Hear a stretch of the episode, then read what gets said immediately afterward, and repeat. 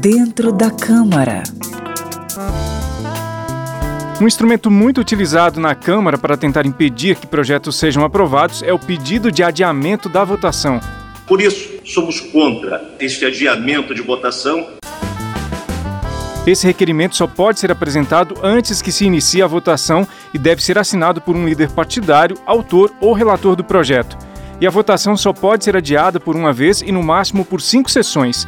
No caso dos projetos com urgência, não se pode adiar a votação, a não ser que 52 deputados ou líderes que representem essa quantidade façam o requerimento. Mas o adiamento nesse cenário só pode ser por duas sessões. Lembrando que, em todos os casos, para verdadeiramente haver o adiamento, os requerimentos devem ser aprovados pela maioria dos deputados. Por dentro da Câmara. Conheça a linguagem do plenário e das comissões da Câmara dos Deputados de maneira fácil e descomplicada.